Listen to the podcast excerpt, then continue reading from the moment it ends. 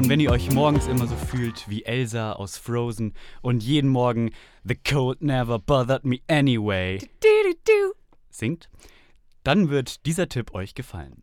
Was kann man bei minus 11 Grad in München machen, wenn man sich nicht zu Hause verstecken will?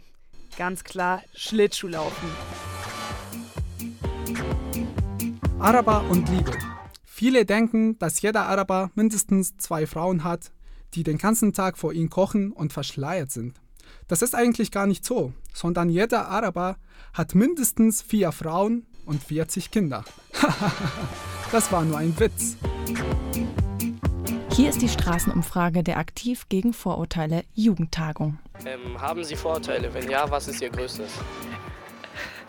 Ähm, keine Ahnung, ich denke, jeder hat wahrscheinlich so ein bisschen Vorurteile, oder? Aber habe jetzt kein spezifisches, das mir einfällt.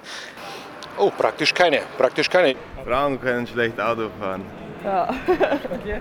Wissen Sie, was positive Vor Vorurteile sind?